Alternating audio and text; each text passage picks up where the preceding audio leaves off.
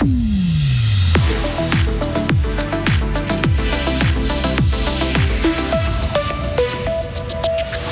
Début d'année en fanfare pour Fribourg-Gotteron. Les Dragons en ont passé 7 à Cloton. Des cours pour les détenteurs de chiens, plus de transparence sur les loyers et sur les agissements de vos voisins. On fait le point sur ce qui va changer en 2024. Et enfin, est-ce que le conflit entre le Hamas et Israël va s'étendre à d'autres régions? C'est une crainte partagée par plusieurs pays après la mort d'un haut dirigeant du Hamas. Quelques pluies euh, ce matin, des éclaircies cet après-midi. Il va faire 12 degrés. Attention, ambiance venteuse. Météo à la fin du journal de Léo Martinetti. Hein. Nous sommes mercredi 3 janvier 2024. Bonjour et bonne année Léo. Bonjour Mike, bonne année. On commence, ça fait plaisir, hein, par ce festival offensif de Fribourg-Gotteron. Hein. Oui, pour leur premier match de l'année, les Dragons ont écrasé Cloton 7 à 1. Ils menaient déjà après 90 secondes de jeu.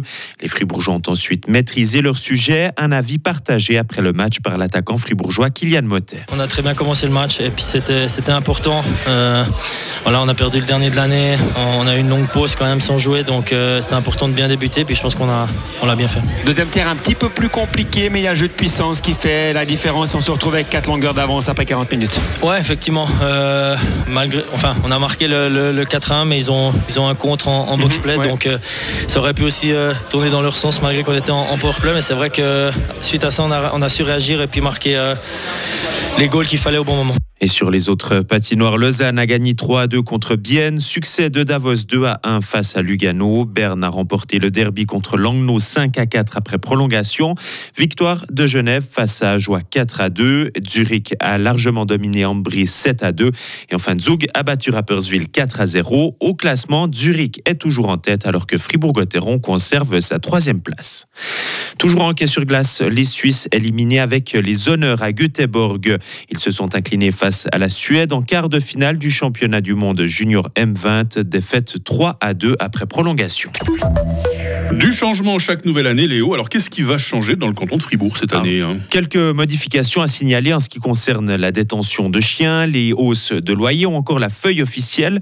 Loïc Chorderet s'est penché sur les nouvelles lois et ordonnances qui sont entrées en vigueur. On fait le point sur les nouveautés. C'est d'abord le retour des cours pour les propriétaires de chiens un enseignement théorique de 5 heures pour les personnes qui n'ont pas eu de toutou durant les 10 dernières années et un test pratique cette fois pour tous les détenteurs et détentrices d'un nouveau chien. Vous aurez une année et demie pour passer ce test auprès d'un éducateur canin. Autre changement à l'heure de la pénurie de logements dans le canton, si vous cherchez un appartement, vous aurez désormais le droit de connaître le loyer et les charges payées par les anciens locataires, une mesure qui vise à éviter les hausses de loyer loyers abusives. Nouveauté aussi pour traquer les mauvais payeurs. Les registres des poursuites pourront désormais délivrer un extrait cantonal et non plus uniquement du district. Plus dur donc de passer entre les gouttes après un déménagement ailleurs dans le canton par exemple. Et enfin, si vous souhaitez savoir qui construit les immeubles dans votre village, si votre voisin compte installer un poulailler ou qui a acheté la maison à côté de l'église, eh bien, vous pourrez trouver toutes ces réponses dans la feuille officielle.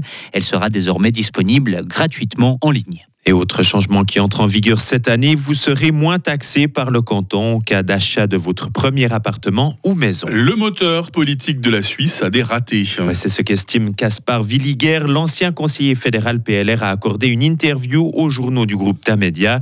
Selon lui, les membres du Conseil fédéral doivent se détacher des intérêts de leur propre parti.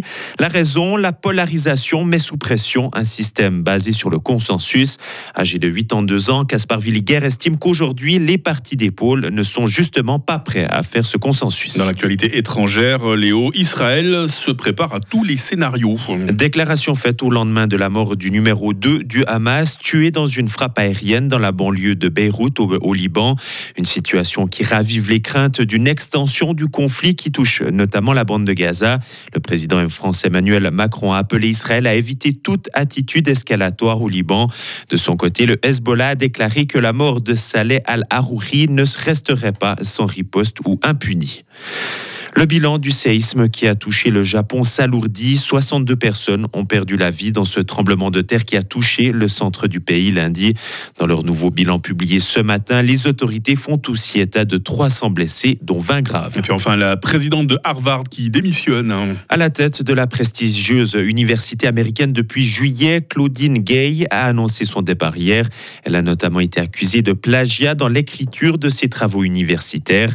Première présidente noire de cette université, université située près de Boston. Elle a aussi été au cœur d'une polémique survenue après une audition au Congrès au sujet de la lutte contre l'antisémitisme dans les campus. Bah, dites-moi si même la présidente de Harvard commence à plagier les travaux euh, des autres, on peut pas après engueuler les étudiants qui font appel aux intelligences artificielles, par exemple. Hein. Pour montrer le bon exemple. Hein. C'est ça, effectivement. bon, ça va bien, Léo? Je suis tellement content de vous revoir en ce début d'année. Mais ça va très bien. Bon, en bah, forme pour, euh, pour, le début. On va se retrouver dans quelques instants. Vous m'aiderez à lancer la question du jour si vous Avec êtes d'accord. Avec grand plaisir, ouais ce sera dans quelques minutes.